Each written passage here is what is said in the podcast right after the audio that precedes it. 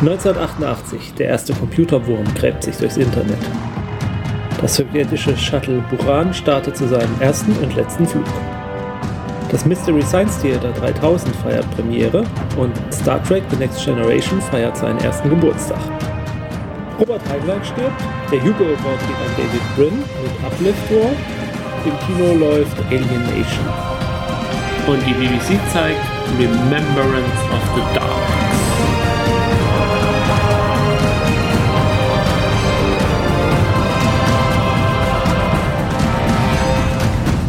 Und ich sollte eigentlich meine Mathe-Hausaufgaben fertig machen noch. Aber egal. Hallo und herzlich willkommen zur siebten Episode unserer Reihe um die Doktoren. Heute der siebte. Und wir nähern uns dem Ende von Old Who. Ja, ist so die Frage, ist, gehört der achte noch zu Old Who oder gehört er zu gar nichts? Der ist irgendwie so ein Zwischending, würde ich sagen. Between Who. Mhm. Ja, der siebte Doktor, der hat nun wieder mehrere Namen, die so um ihn rumgeistern. The Chess Player, The Game Master, The Sad Clown. Was leitet er denn so? Tja, alles. Äh, ja, das stellen wir jetzt einfach mal kurz in den Raum, reden da dann gleich drüber, mhm. wenn wir zu seinem Charakter kommen. Machen wir mal erst die Statistiken.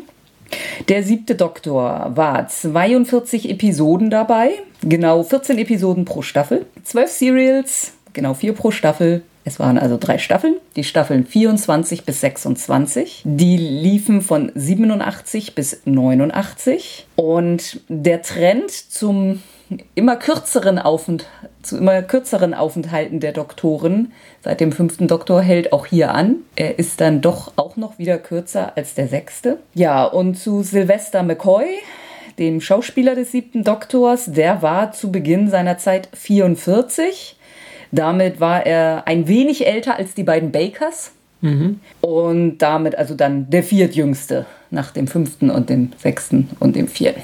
Also eigentlich gut in der Mitte. Und damit kommen wir dann auch schon zu ihm, den siebten Doktor. Und mit ihm ja dann, wie gesagt, auch dem Ende von Old Who. Ja, sind so viele, viele Stellen, an denen man ansetzen könnte. Mm, ja, fangen wir doch ruhig einfach mal mit seinem Charakter an. Er ist in seiner ersten Staffel, also Sylvester McCoy war ja auch eher als Komiker, als, als Schauspieler bekannt, glaube ich. Und somit war also gerade sein allererster Auftritt hat doch ein paar Slapstick-Einlagen, sage ich mal. Er macht doch eine, naja, im Verhältnis etwas drolligere Regeneration durch. Also er ist ein bisschen tüdelig und verdreht Sprichwörter. Und ja, von dem entwickelt er sich aber doch rapide weiter. Also er wird immer düsterer, manipulativer. Und da kommen wir jetzt auch schon zu diesen Schlagworten. Also düster ist jetzt ähm, in dem Sinne, ja, sein Gemüt wird etwas düsterer, aber nach außen ist er eigentlich immer noch meistens relativ sympathisch und nett und umgänglich und macht auch seine Späßchen, aber man sieht die Traurigkeit dahinter.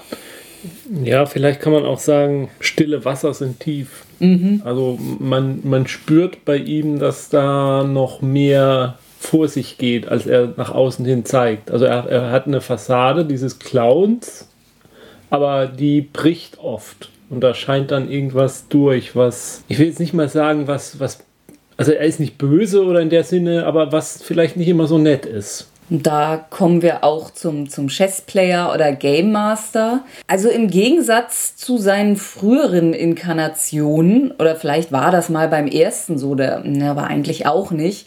Bei ihm hat man das Gefühl, er weiß immer, was los ist. Er weiß immer, was abgeht. Er weiß immer mehr als alle um ihn herum und er behält auch vieles für sich. Aber von Anfang bis Ende, also auf jeden Fall bei den späteren Serials, lenkt er eigentlich alles und ist dabei auch manchmal skrupellos. Mhm.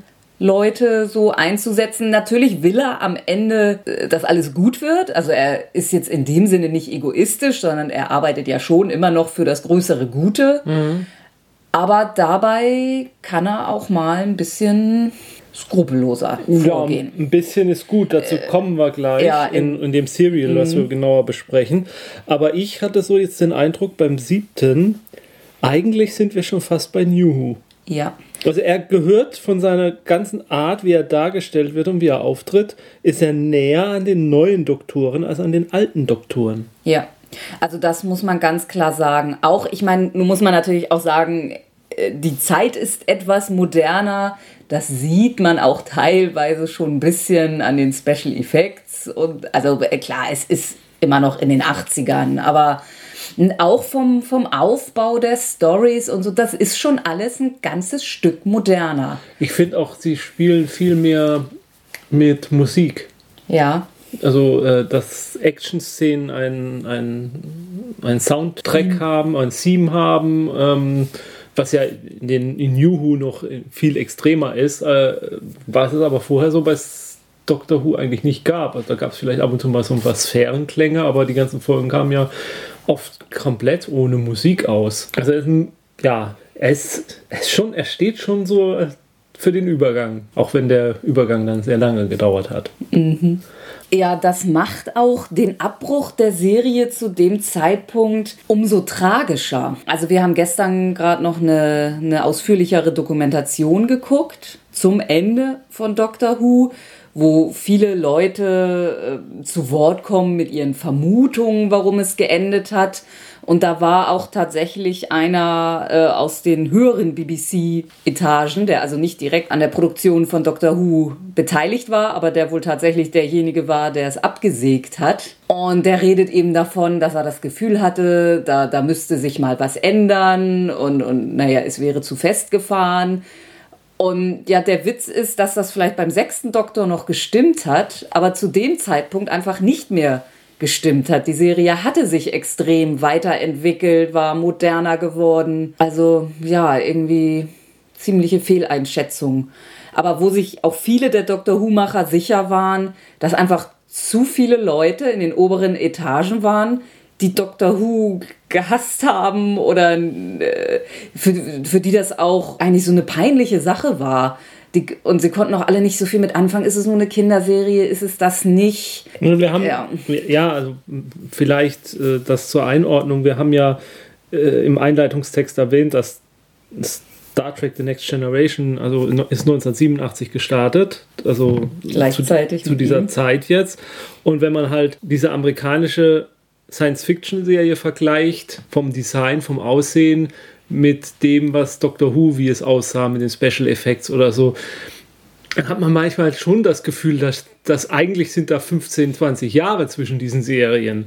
Und ich glaube einfach, der BBC war diese Serie, so wie sie aussah, peinlich, wenn sie über einen großen Teich rüber geguckt haben und haben gesagt, guck mal, wie, wie, bei, de, wie bei denen ähm, Science Fiction aussieht.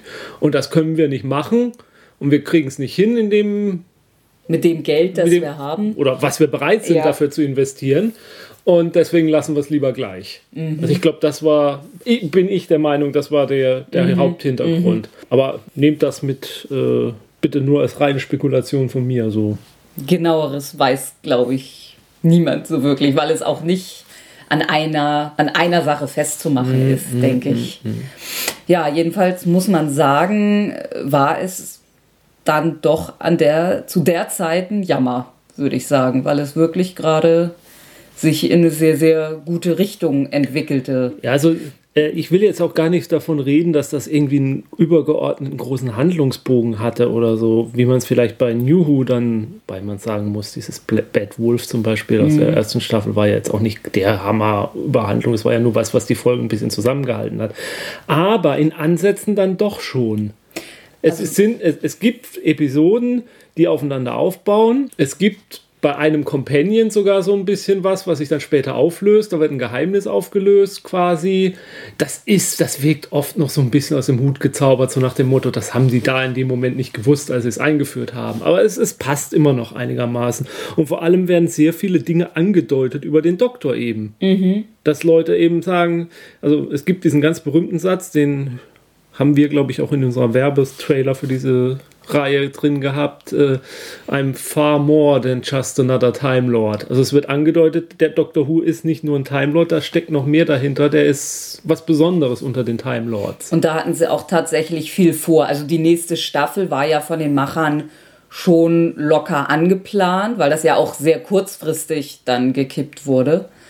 Und die hatten da schon einiges vor mit ihm und wollten da so einiges aufdecken über ihn, wo sie ja andererseits ähm, wieder versucht hatten, ihn mysteriöser zu machen. Und Was andere- auch gelungen ist. Ja, ja. Also, ja, man kann es ja mal an, also das Schlagwort, was da rumging, war The Other. Also ähm, bei den Gallifreyan Gesellschaft, die Time Lords, wie sie entstanden sind, ähm, gibt es halt äh, zwei herausragende Persönlichkeiten, nämlich Rassilon und Omega. Und da wollte dann eingeführt werden, dass es halt eben noch eine dritte Person gab, nämlich Other. Und angedeutet wird, dass das eben unser Doctor Who war. Also Was Dr. bedeutet, dass er eigentlich noch viel älter sein müsste Ja. als die geschätzten 1000 Jahre. Oder, naja, er ist ein Zeitreisender, aber Oder ja, oder oder oder oder er ist eine Reinkarnation oder was auch immer sie sich dann da genau ausgedacht hätten. Jedenfalls nicht unser Wald- und Wiesen-Time Lord, wie wir ihn kennen. Prinzipiell glaube ich, war das auch eine richtige Entscheidung. Allerdings denke ich, wäre das auf Dauer dann auch wieder. es hätte auch zu viel werden können. Ja. Also Oder dass wenn man wäre irgendwann an einen Punkt gekommen, wo man sich fragen muss, und, und was machen wir nun noch mit ihm? Ja. So irgendwie. Aber einfach, was der Serie gut tat, war einfach dieses, der Doktor ist der Chef im Ring. Der Doktor ist, wenn er auftritt, der Schlauste, äh, er ist der Cleverste. Das war bei den anderen Doktoren sicherlich teilweise auch. Aber- Tom Baker hat auch alle an die Wand gespielt und war dann der, der, der Schlauste und der Beste und der. Aber so reingeworfen. Die früheren Doktoren sind oft in ihre Abenteuer reingestolpert und mussten reagieren. Und das hat, Gefühl hat man beim siebten Doktor nicht. Der geht dahin, wo er hin will, weil er da was zu tun hat oder vorhat, etwas zu tun. Und er hat von vorne bis hinten die Kontrolle. Das heißt nicht, dass er nicht mal in Gefahr ist, aber im Großen und Ganzen Von daher ist er, glaube ich, wenn man so sagt, von den Juhu-Doktoren ist er vielleicht sogar am nächsten, am 11. dran. The Doctor Lies. Also er, er lügt auch. Ja, und, ja. und er, ja, er lügt, er manipuliert. Alles immer für das Gute, aber er tut es. Auf der anderen Seite muss man sagen, er ist extremst gegen Gewalt. Also was wir jetzt bei dem fünften und sechsten hatten, beim fünften Teil war, dass er ab und zu mal eine Pistole in der Hand hat, nicht so extrem, wurde zurückgenommen. Beim sechsten mit seinen blöden Sprüchen, wenn jemand draufgegangen ist. Das hat der siebte nicht gemacht. Es gibt dieses eine schöne Serial, wo er auf dem Schlachtfeld drauf latscht, wo sich die, wo sich Ritter und Soldaten bekriegen und er stellt sich dazwischen und sagt, stopp, ihr hört jetzt auf mit Kämpfen. Und das machen die dann auch. Und äh, also er ist extremer Pazifist, was das angeht. Wiederum. Was ja auch wieder die Verbindung zu New Who darstellt. Ja, ja um nochmal unsere typischen Kategorien jetzt äh, kurz, da ist glaube ich nicht so viel zu, zu sagen. Sein, sein Aussehen, seine Kleidung ist im Großen und Ganzen relativ normal. Nur, dass er einen Polunder oder, oder Strickpulli trägt, der von oben bis unten mit Fragezeichen voll ist. Und das fand er selber wohl auch, also Sylvester McCoy, ziemlich ätzend. Und dann halt eben diesen Spazierstock Der oder Regenschirm, Regenschirm, ja, mit, der dem, Regenschirm, mhm. mit dem Fragezeichen Knauf. Knauf, mhm. Ähm, ja, es gibt durchaus Serials, in denen er dann, wo das ein bisschen zurückgenommen wird, wo er einen Mantel trägt oder so Mhm. und wo er dann eigentlich auch relativ cool, ja, wo das richtig gut aussieht. Mhm, Also, wo das Eindruck macht. Aber Also es ist, ist, bis, bis auf die Fragezeichen ist es jetzt weg von diesem Exzentrischen. ja, ja.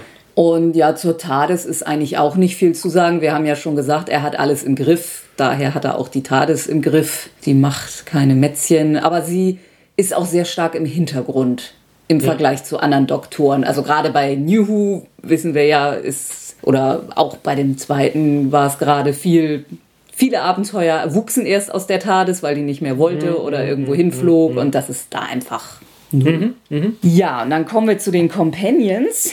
Der erste Companion, äh, den er ja vom sechsten übernommen hat. Beim sechsten haben wir gesagt, wir reden hier drüber. Tun wir dann jetzt auch. Äh, Melanie Bush, Nicht verwandt und nicht verstanden. nee, die beim sechsten Doktor zwei Serials, also halt in dieser Trials of the Time Lord Sache aufgetaucht war und bei ihm hier vier Serials. Und ja, sie ist extrem 80er und sie ist aber auch ein Kreische-Companion. Also aber extremst, also die hat eine extreme Kreisch- und Schreistimme, Mhm. also fast schon beeindruckend in der Tonlage.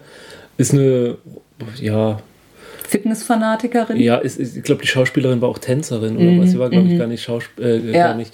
Sie ist angeblich eine Computerspezialistin, was überhaupt nie auftaucht. In der allerersten, also gut, wir haben mit ihr jetzt beim siebten gar nicht so viele, nur zwei Serials geguckt. In dem ersten, da sagt er das irgendwann mal, ich nehme auch an, beim sechsten wussten sie noch nicht, dass sie das sein soll. Das taucht, glaube ich, da das erste Mal auf. Du bist doch Computerspezialistin, überbrück du das hier mal. So, da lässt er sie dann mal machen. Sie, Aber sie ist finsterstes Companion-Klischee. Doctor Who ich meine, sie Companion-Klischee. fanden es halt damals total lustig, dieses äh, extreme Fitness, dass Mhm. sie versucht, den Doktor zum Fitness zu bringen. Also der, der Sechste, der sitzt da immer auf dem Trimmrad in seiner TARDIS, wo sie ihn zu zwingt und ihm Karottensaft. aber das ist, das ist auch ja. viel zu extrem auf die Zeit, in der es Mhm. abgemünzt irgendwie. Und ja, es ist, die ist als Person oder äh, mit der Präsenz, die sie auf dem äh, äh, hat, ist sie gar nicht schlecht. Also die hätte durchaus mehr gekonnt. Ja, Nur ja. dieses Drehbuch gab es überhaupt nicht her. Also gar kein Vorwurf zum Beispiel an Mhm. die Schauspielerin. Was hätte man aus der Rolle, so wie das dem Drehbuch stand, machen wollen? Schlimmer, äh, also die, die muss sich von der Eman vom, sag ich mal, vom emanzipatorischen Charakter und, und von dem, wie, wie Frauen dargestellt werden und dass sie nur gerettet werden, steht die weit hinter, Leu äh, hinter einer Barbara oder, oder äh, Joe aus, beim, beim dritten Doktor oder ich meine jetzt Barbara beim ersten Doktor oder so, weit hinter denen sogar. Also es ist ein absoluter Rückschritt. ja, viel mehr gibt es da nicht zu, zu sagen. Und dann kommen wir zu Ace. Und da kann man eine Menge Ace! Eine Menge zu sagen und zwar eine Menge Positives zu sagen. Also sie haben offenbar auch gemerkt, dass es mal Zeit wird für eine andere Art von Companion. Ace ist ein Teenager. Ist ein 80er Jahre Teenager äh, mit Ghetto Blaster und allem möglichen. Und ja, im Prinzip, gehört. also kein echtes Straßenkind, aber schon sehr rebellisch und, Mhm. und also sie hatte ein Zuhause, aber davon abgesehen hat sie sich schon hauptsächlich auf der Straße rumgetrieben. mit einer Lederkutte, die voll ist mit irgendwelchen Stickern und Bomberjacke. So. Ja, ja. Und, ähm, Und- ich sag's jetzt, nein, ich sag's jetzt mal so, äh, hätte ich die Serie damals in den 80ern geguckt, so richtig, ich habe sie ja teilweise gesehen, aber ähm, nur so nichts. Oder hätte ich sie zu der Zeit geguckt, wo sie gekommen, in dem Alter, dann auch selber ein Teenager, ich wäre total verknallt gewesen in sie. Ja, also muss man sagen, Ace ist einfach verdammt cool, verdammt gut. Und sie haben endlich mal begriffen, dass es Zeit wird für eine andere Art von Companions. Und da muss sie sich auch hinter den New Who Companions nicht verstecken. Absolut nicht. Ich würde sogar sagen, äh, was für den Doktor gilt als, ja, ich glaube, wir haben es gar nicht so deutlich gesagt. Also der Doktor, der siebte Doktor war Vorbild für New Who, würde ich einfach mal sagen. Und genau war Ace irgendwo Vorbild für Rose. Ja, ich tue mich sogar schwer, nicht zu sagen, ob ich sie nicht sogar besser finde als die ganzen anderen New Who äh, Companions irgendwo. Äh, Also mit, mit der Diskussion müssen wir vielleicht noch ein paar Sendungen Ja, aber es ist, warten. ich, ich, ich glaube, ich glaub, wenn ich wirklich drüber nachdenke und nochmal eine richtig New Who durchgucke, würde ich dann doch sagen, naja, vielleicht doch nicht ganz, aber sie kommt schon verdammt nah dran. Also sie muss sich vor den New Who Companions nicht verstecken. Nee. Also, und es wird auch da jetzt schon angefangen, was eben später in Who ja der Fall ist, dass die Companions eigene Geschichten haben, eine eigene Entwicklung haben.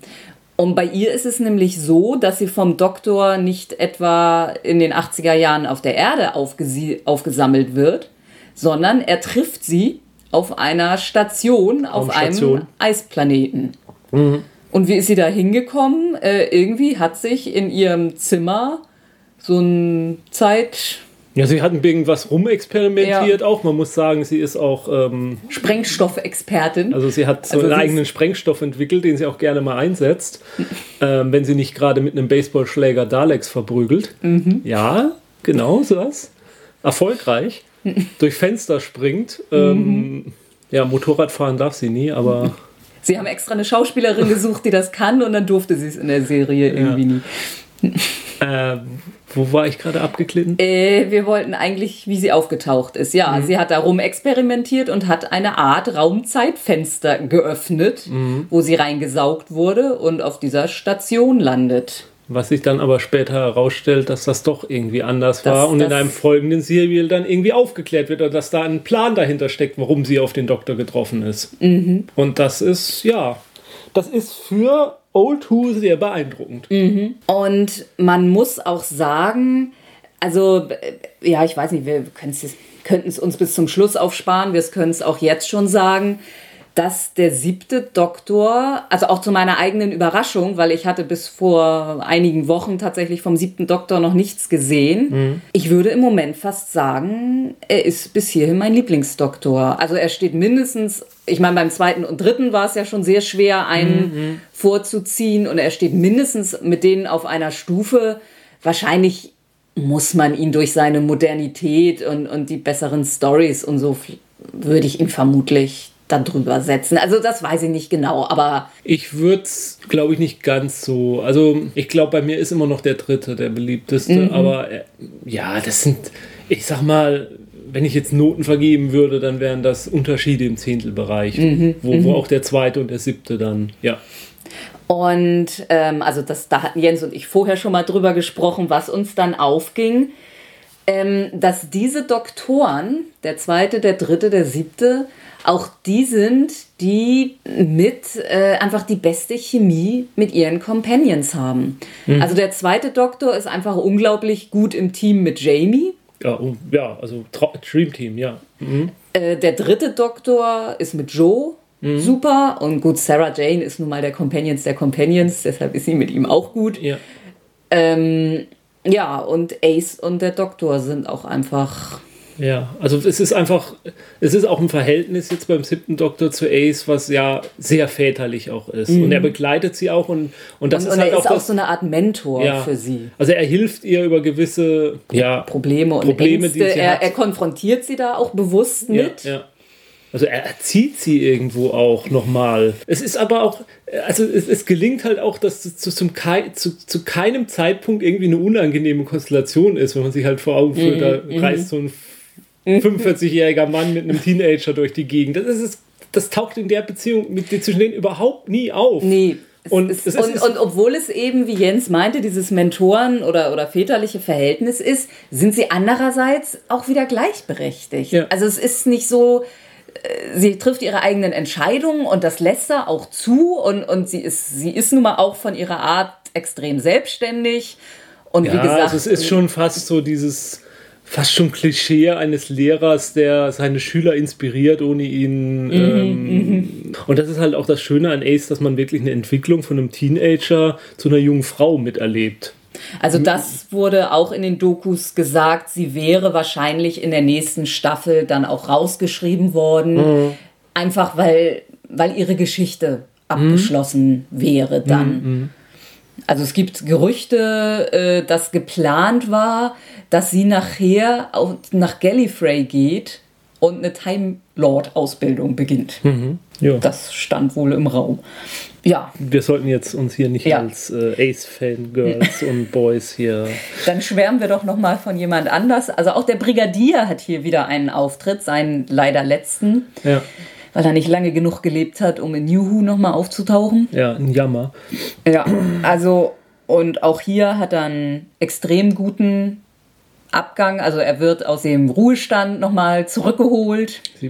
Unit braucht ihn nochmal, Jo. ihren besten Mann, und dann holen sie ihn mit dem Helikopter von seinem Landsitz mit 20 Mhm. Wo man sich Hektar fragt, wie viel, wie viel Millionen hat er eigentlich irgendwie beiseite geschafft, um sich das riesen Grundstück leisten Ja, zu er können. hat gut geheiratet. das ist alles von der Frau. Ja. Ähm, das ist auch so ein Beispiel für New Who. Ähm, das ist äh, am Ende dieses Serials, ich weiß jetzt gar nicht, wie es hieß, Warground? Nee, Battleground. Battle, Battlefield. Battlefield. Ähm, bleibt der Doktor erst noch mal ein paar Tage. Mhm, und, und, und bleibt auf dem Landsitz vom Brigadier und, die, und es wird halt so angedeutet, dass sie da noch mal ein bisschen Zeit miteinander verbringen und der Doktor mal in die Küche geht und was kocht und so. Und das ist auch was, was der vielleicht beim dritten noch, aber gut dadurch, dass er ja Mhm. Da fest konnte er ja nicht anders. Äh, aber dass man wirklich Mhm. das Gefühl hat, äh, das ist auch jedem, das ist ein Doktor, auch der seine der Freunde dann besucht und auch bei ihnen bleibt und mal ein bisschen gerne mit ihnen Zeit verbringt, der Mhm. sozusagen auch in dem Sinne Freizeit hat außerhalb dieser Serials Mhm. und nicht halt von einem Abenteuer einfach ins nächste blind hineinstürzt und reinstolpert,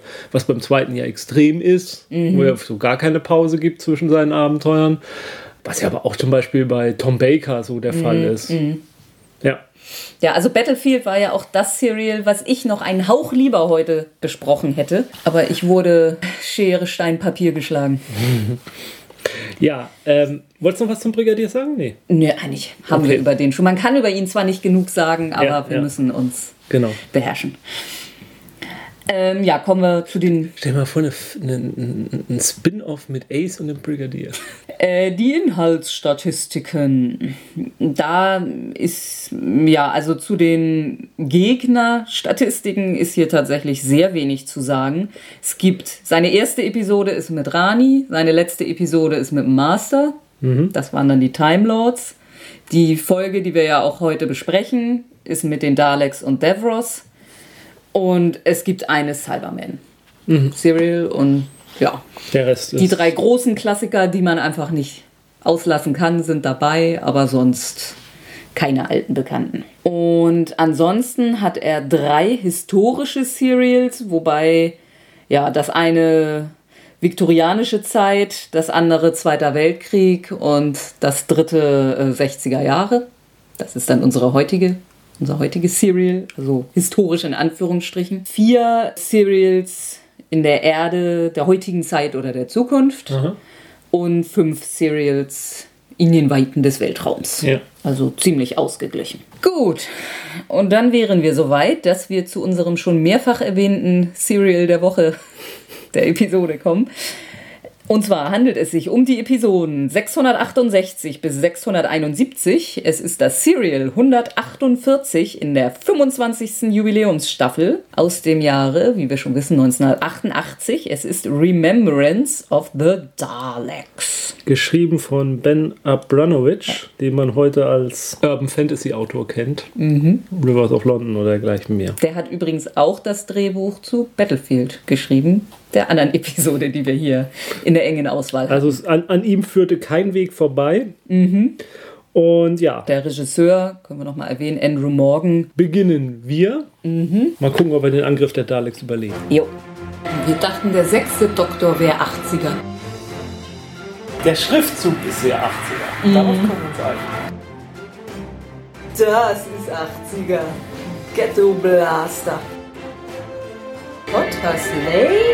Der Spottenplatz. Verdammt, ich bin der Doktor, kein Doktor. Ui.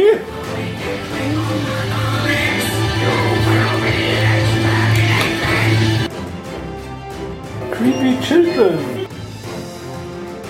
Ah, die ist ja echt patent. Badass. Ja. Da sind wir wieder. Und wir kehren mit, dieses, mit diesem Serial Ja, Moment mal. London 1963. Sagt das einigen Hörern was? Was war denn da so? Vielleicht die Totters Lane, ein gewisser Schrottplatz. Genau. Back to the Roots. Zurück zur ersten Doctor Who-Episode. Er kehrt zurück dahin, wo alles begann und wann alles begann. Warum? Ja, weil er, äh, kurz aus dem Hut gezaubert, offenbar damals deshalb dahin gekommen ist, um ein Artefakt namens Omegas Hand oder Hand of Omega zu verstecken, weil die Daleks dahinterher waren. Obwohl, das macht jetzt gerade keinen Sinn, weil er damals die Daleks nicht kannte. Das hat er vergessen. Ja, Vielleicht, na, es ist ja auch nicht so eindeutig, dass er für den Daleks versteckt hat. Er hat es Ja. versteckt, weil irgendwer da hinterher war. Ja. Er wusste nicht, dass das die Daleks waren. Wibbly wobbly.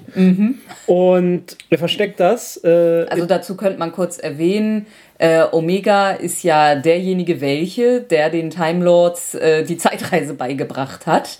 Also der taucht ja auf in der, den Three Doctors. mhm. Ja, äh, er hat es in einem Sarg versteckt. Ja, in einem Beerdigungsinstitut in einem Sarg Genau. hat er die Hand von Omega versteckt. Und die ist er wieder hier zu bergen. Aber die Daleks sind äh, heiß auf den Fersen. Also sie sind da. Ja, also sie landen und treffen auf Militärs, die irgendwelche komischen Strahlungen auffangen Ja. und sich fragen, was da los ist. Und sich zufälligerweise auf dem Schrottplatz da erstmal eingenistet haben und tata, ein Dalek. Es wird viel geschossen. Da ist, ist mal auch nicht ganz so weit her mit seiner Friedliebigkeit, weil er dann nämlich äh, sich von Ace ein bisschen Sprengstoff borgt und den Dalek in die Luft sprengt. Ja, aber das waren ja nun Daleks. Ja. Das ist ja was anderes. Was ganz schnell deutlich wird, die Daleks sind sich unter eins auch nicht einig. Das es scheinen scheint, zwei Fraktionen zu sein. Das weiß er auch sehr früh, obwohl man als Zuschauer sich fragt, woher weiß der das? Aber ja, er ist halt der Doktor, er weiß das. äh, es wird auch ganz deutlich, äh, der Doktor spielt die Pai- Parteien der Daleks gegeneinander aus.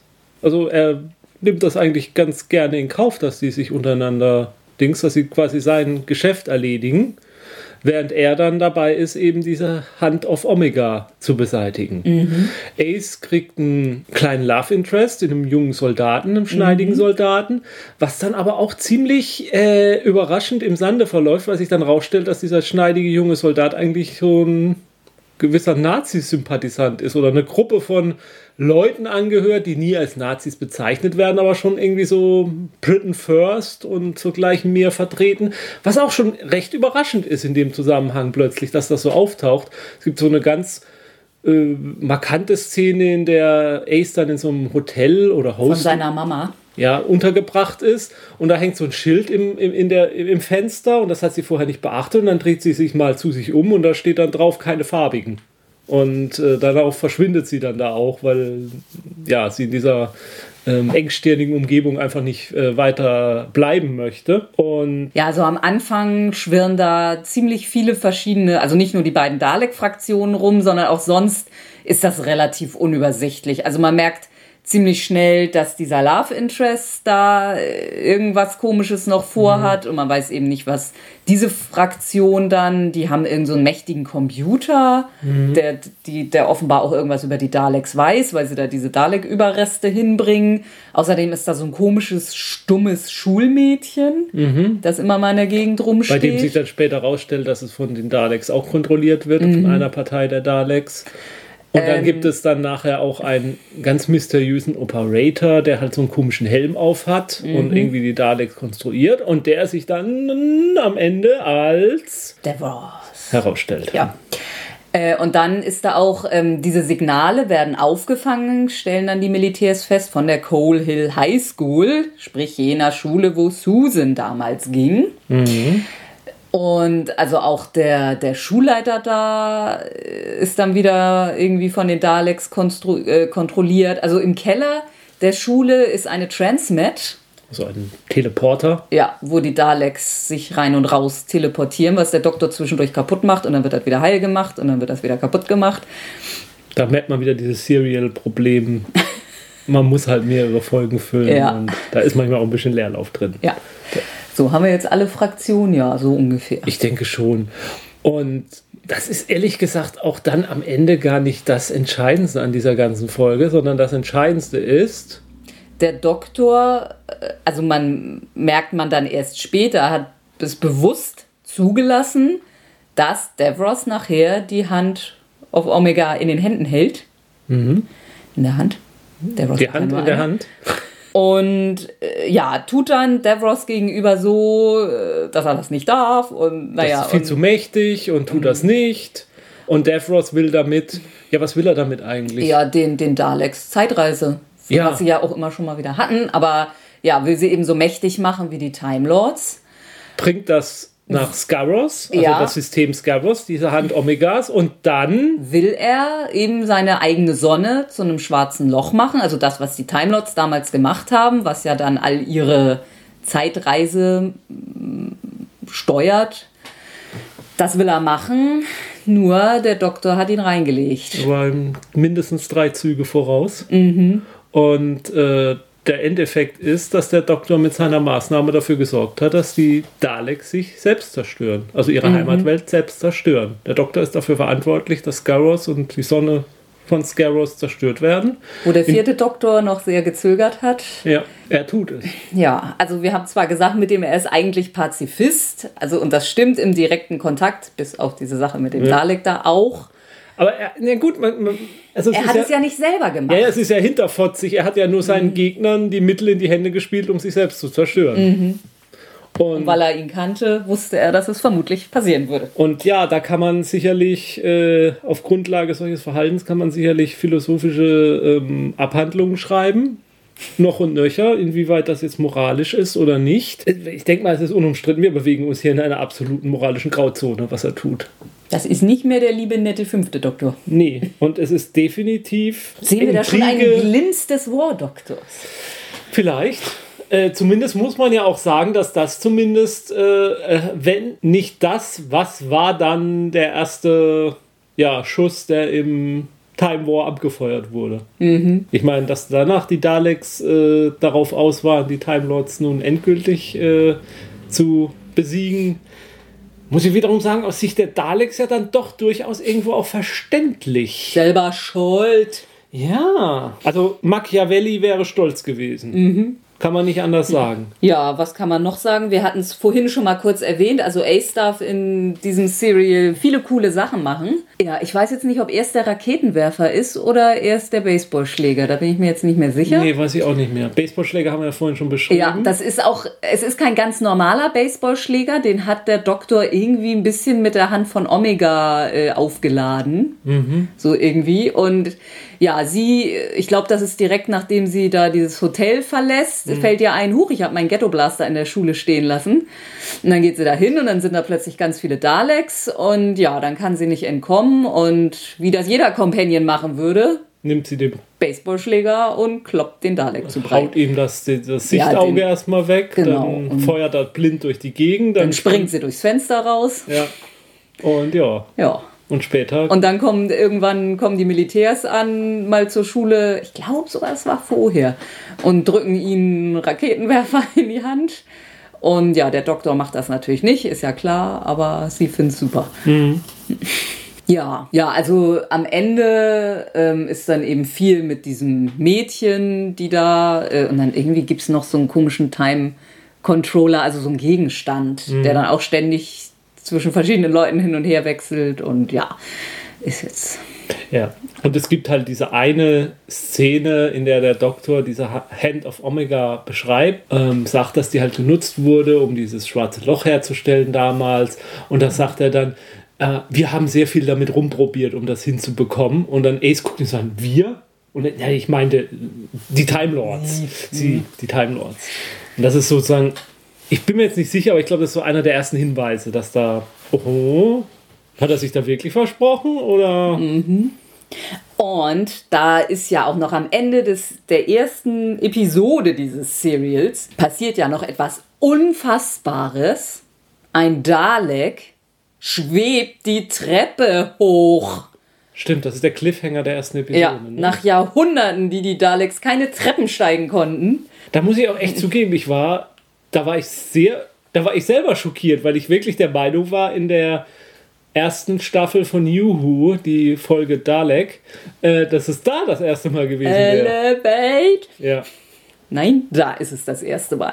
Also Sie haben schon in den 80ern gemerkt, dass das ziemlich lächerlich ja. ist, solche Wesen nicht äh, schweben Von daher, also für alle äh, Historiker, das erste, der erste schwebende Dalek in Remembrance of the Daleks glaube, dann haben wir da alles Wichtige zu gesagt. Genau. Was tun wir jetzt noch? Ja, wir können noch mal, was können wir noch zu anderen Episoden sagen? Also Battlefield haben wir ja schon erwähnt, da spielen Morgana und König Artus und Mordred eine also, Rolle. Ja, so eine Parallelweltgeschichte. Also bei Battlefield äh, überlappt sich unsere Welt mit deren Welt und es gelingt äh, Morgana quasi in den Besitz von einem Atomsprengkopf zu kommen. Und äh, Curse of Fenric zum Beispiel spielt im Zweiten Weltkrieg. Ja. Das ist die Episode, in der dann der Hintergrund von Ace aufgelöst wird, warum sie auf den Doktor gestoßen ist überhaupt und mhm. was ihre Vergangenheit ist und die Geschichte ihrer Mutter und ja, solche Dinge. Das spielt im Zweiten Weltkrieg quasi so mit unter, unter Codeknackern, mit Nazi-Code und allem Möglichen, was da so auch eine Folge, wo alles Mögliche drin steckt. Ja. Denkt man, müsste über die letzte Folge. Survival. Ja. Also, es ist zwar kein richtiger Abschluss, aber man merkt schon, dass die Macher damit gerechnet haben, dass es das letzte ist und schon. Also man kann sagen, dass ähm, Aces Entwicklung da ein bisschen schon abgeschlossen ist, also ihr Reifeprozess. Mhm. Na gut, sie kehrt ja zurück in ihre Heimatstadt. Mhm. Oder da- den Vorort von London, in dem sie aufgewachsen ist.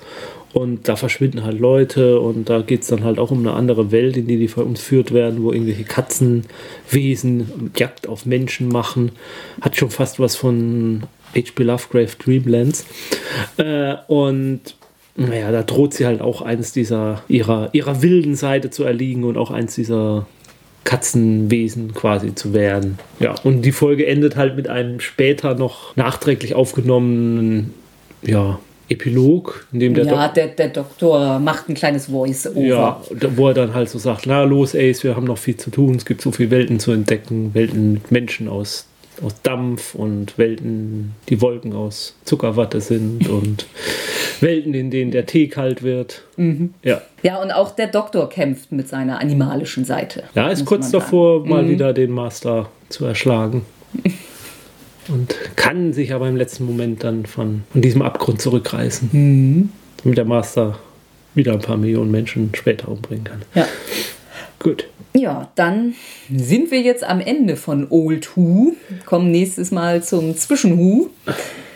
Ja, und also wir haben es auch beide tatsächlich noch nicht gesehen zu diesem Zeitpunkt. Man hat ja viel gehört über den. Den achten, Film ja, also mit beim, dem achten Doktor. Ja, beim achten sind wir beide jungfräulich.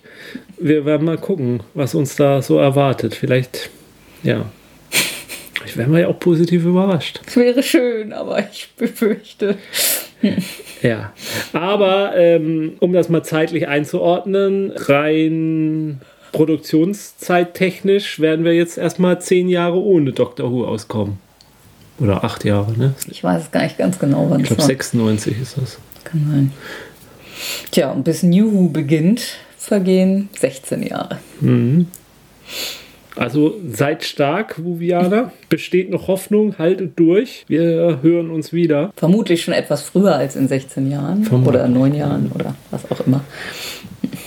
Ja, äh, vielleicht will ja der ein oder andere das nachempfinden, wie das war zu warten und hebt sich die Folge so lange auf, bis er das dann hört. Hm, wer weiß. Ich rate davon ab. Bis dahin, Guckt schön weiter. ja, wir empfehlen fast alles vom siebten. Ja. Und und wir haben ja jetzt dann quasi fast Gründe, uns nochmal. Wir wollten ja nie ver vervollständigen als Dr. Who, aber beim siebten ist man ja fast in Versuchung. Ja, ich nachzuholen. äh, ich muss gestehen, ich habe heute zwei weitere Serials vom siebten Doktor auf den Amazon 15 Ah, gepackt. ja.